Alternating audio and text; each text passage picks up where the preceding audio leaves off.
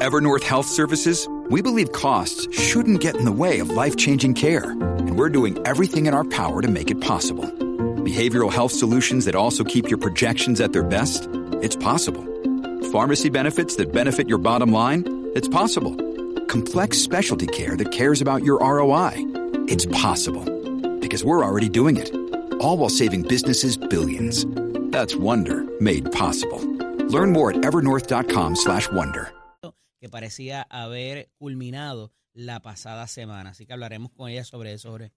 Y también Eddie nos va a estar por acá con nosotros analizando qué es la tendencia. Gabriel López Arrieta, que como ya todos los martes, pues va a estar hablando de eso con nosotros acá en Nación Z. También abrimos las líneas telefónicas para que usted sea parte de nuestra conversación. Y le damos la bienvenida a Nación Z, a una nueva integrante de nuestro equipo que se une hoy a Nación Z. Le damos la bienvenida a, eh, a Saudi Rivera Soto. Mira, yo no soy nueva Buenos días, aquí, te voy a Saudi, decir qué algo. privilegio Yo no soy Buenos días, qué bueno estrenarte. Qué bueno, qué, qué bueno estrenarme. Yo le voy a decir una cosita. ¿Quién cerró la carretera? ¿Quién cerró la carretera? No sé, pero Eh, eh, quiero saber quién La No, cerró. lo que nos interesa es por dónde. No, por- no, no, no, ¿qué- no, no. ¿Qué hiciste cuando te la No, encontraste? no, no. A cerrada? mí me llama Jorge Suárez a las Exacto. 5 y 30 de la mañana. Yo voy saliendo por el portón. Como buen compañero. muy buen compañero. Yo voy saliendo, le digo, contra, qué bueno. Este, Jorge, gracias, porque de verdad que si no me lo dice, me coge el tapón. Me voy por el campo, por otra ruta. Mi amor, pregúntame. Pregúntame todo lo que tenga que ver con Caparra. Pregúntame todo lo que venga que ver con San Patricio. Yo cogí una salida y caí a las pailas de donde yo, yo ustedes saben, y he dado todas las vueltas del mundo. O sea, yo no tengo sentido de dirección. Tú me puedes entender. Jorge Suárez, tenías que haberme dicho el Waze. Porque yo no, si me dices para la izquierda, tiro para la derecha. O sea, O para el monte. perdida. Pero si la cosa te habla. Perdida. Te dice doble no, no, no, no, no, Ah, no, 200 no siempre a Saudi la cosa le habla. no. ¿Qué es eso? No siempre.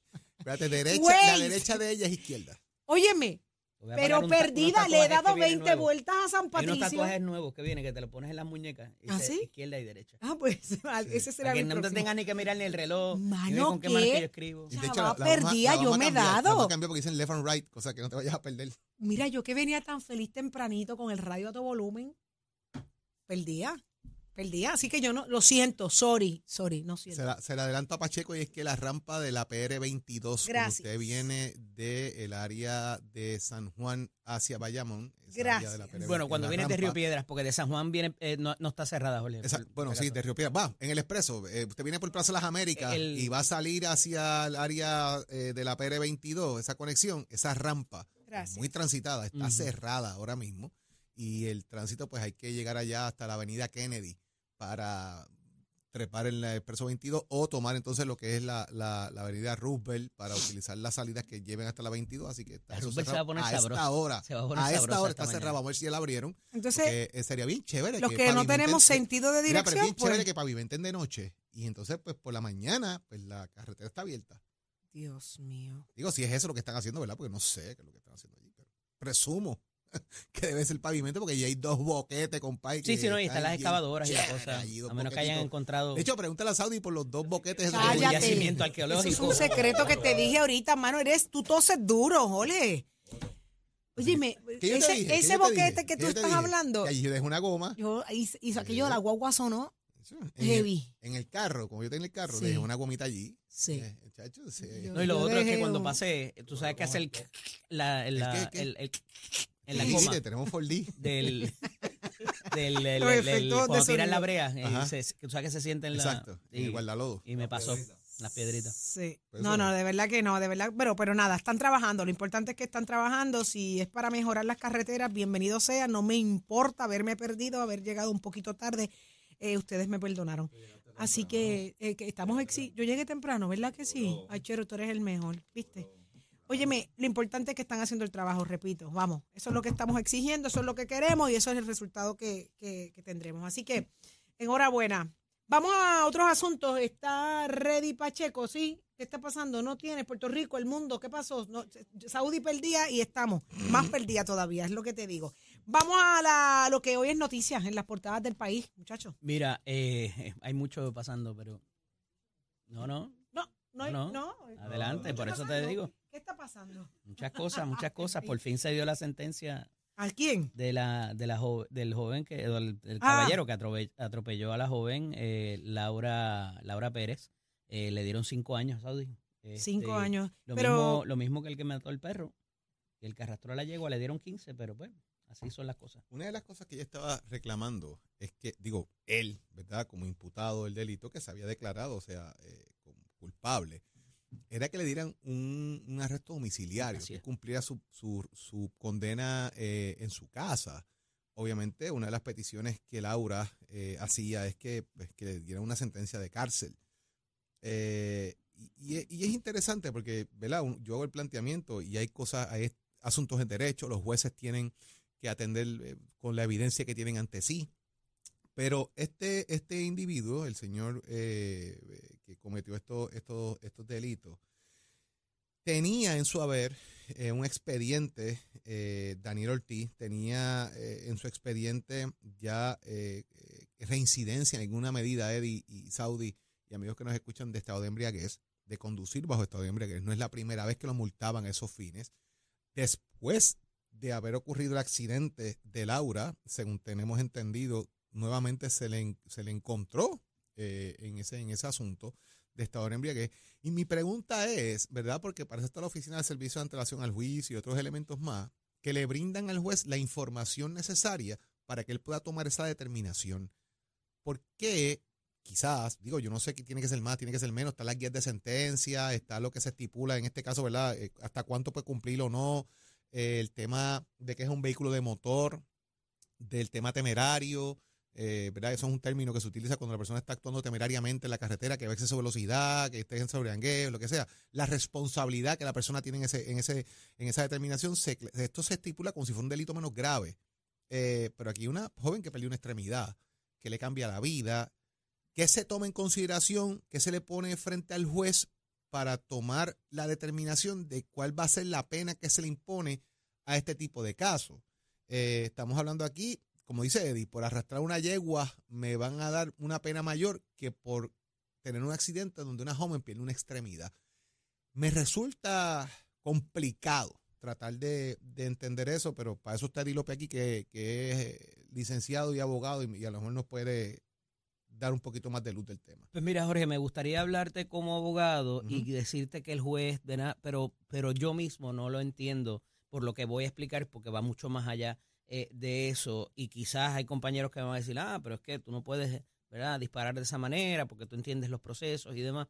Pero es que la realidad de aquí es que la pasada, el pasada, las pasadas semanas había habido un asunto con el informe presentencia que no había llegado.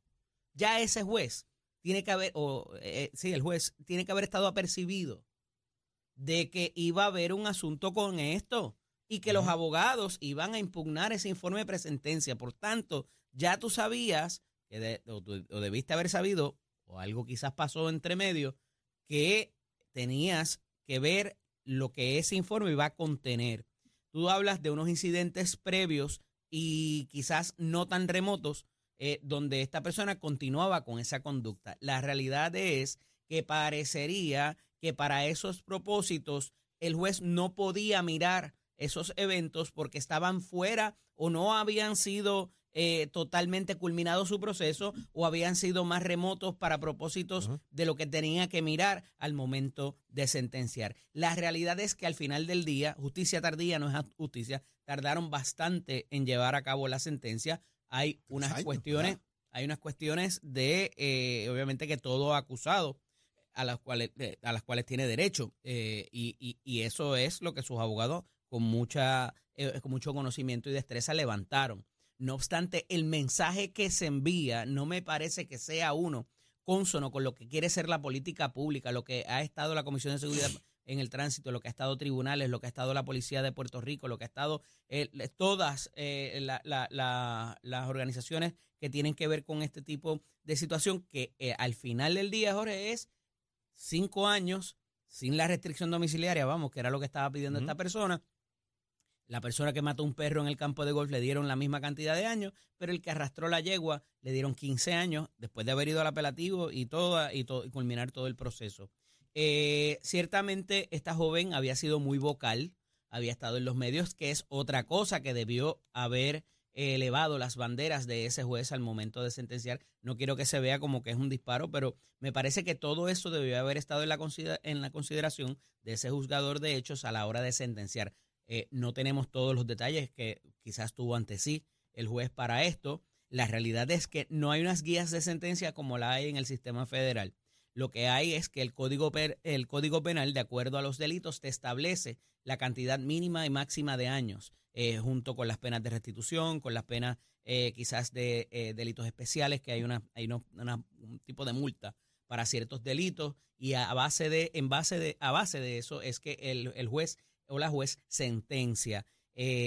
así que hay muchas cosas que quizás no sabremos nunca a la hora de la sentencia, pero no puedo dejar pasar, y esto como ciudadano, no quizás como abogado, que con todo el aspecto público que se le había dado a, este, a esta situación, con todo lo que sabía, fueron tres personas que arrolló esta persona. Eh, la joven Laura fue la que perdió la pierna, eh, le fracturó las dos piernas. O sea que esta, este era el evento para quizás mandar ese mensaje para los conductores ebrios, eh, donde tenemos dos casos más pendientes ahora mismo para ser juzgados, eh, y que quizás eso también, además de cualquier otro elemento que haya tenido el juez Machado ante sí para la consideración de la sentencia, debió haber eh, eh, tenido ¿verdad? presente de que esto habíamos muchas personas mirando cuál iba a ser la culminación del mismo. Así que veremos a ver qué pasa.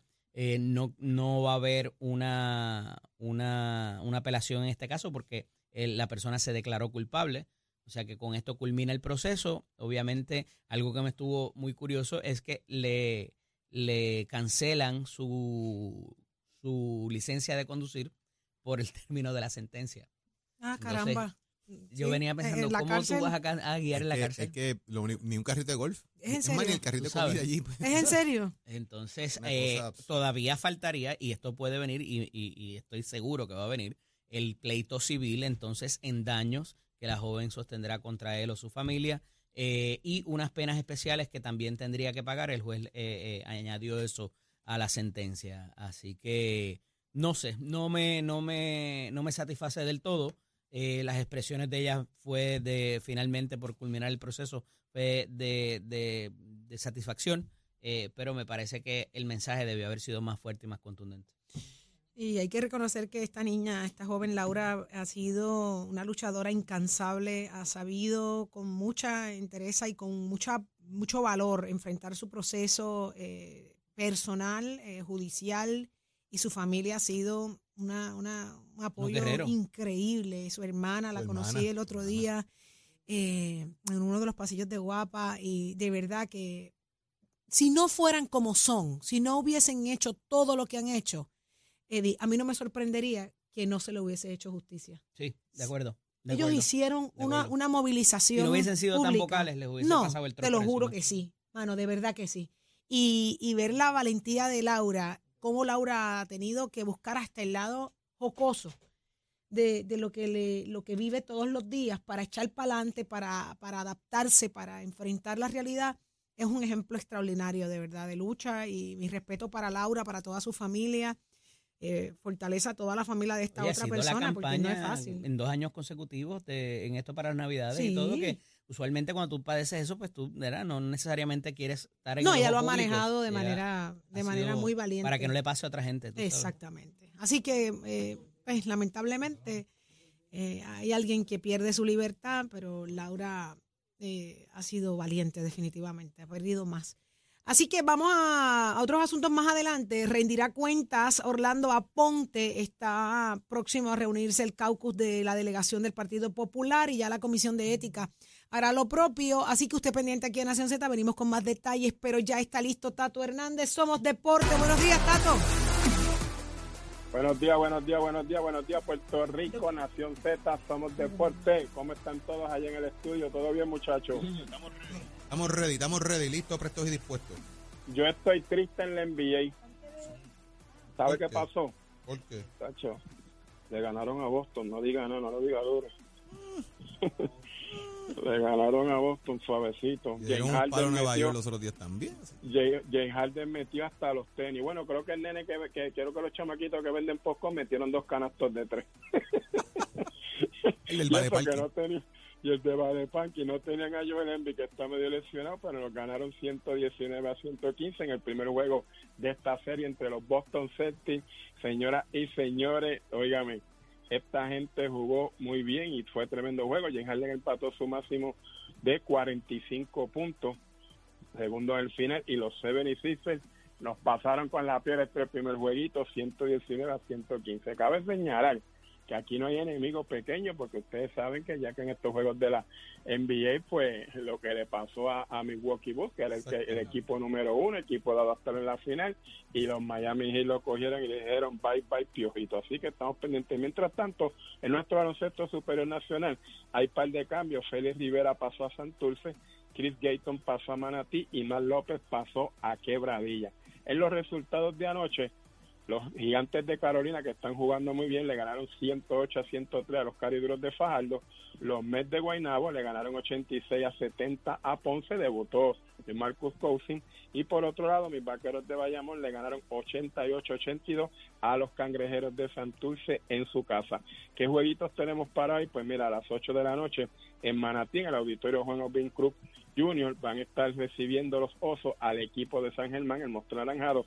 Mientras tanto, por otro lado, esperamos que hayan resolvido, como dicen los nenes frente a casa, el problema con los aires. Mayagüez, los indios de Mayagüez visitan a los a los piratas de Quebradilla. Así que ya tú sabes cómo es esto. Vamos a ver cómo están trabajando estos equipos ahí para que se den estos jueguitos hoy por la noche en el baloncesto superior nacional, la mejor liga de baloncesto del el Caribe. Se está diciendo que para el juego de estrellas del baloncesto superior nacional hay un juego de celebridades y va a estar y que Floyd Mayweather. Así que vamos a ver si eso se nos da. Estaremos pendientes. Usted se entera aquí en Nación Z.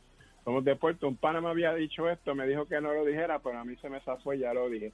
Para que lo diga otro, pues lo digo yo. Esperemos que así sea. Y este fue Mayweather acá en Puerto Rico compartiendo en ese juego de estrellas que van a estar participando un par de celebridades y una de ellas es Floyd Mayweather. Usted se entera aquí en Nación Z Somos Deportes con los pisos de Mestre Cole que te informa que ya estamos en proceso de matrícula para nuestra casa que comienzan ahora sí en mayo. Pasa por cualquiera de nuestros recintos, compara lo más importante, la flexibilidad de equipo y toma tú la decisión de estudiar en Mestre Cole. ¿Te gusta la jalatería y la pintura?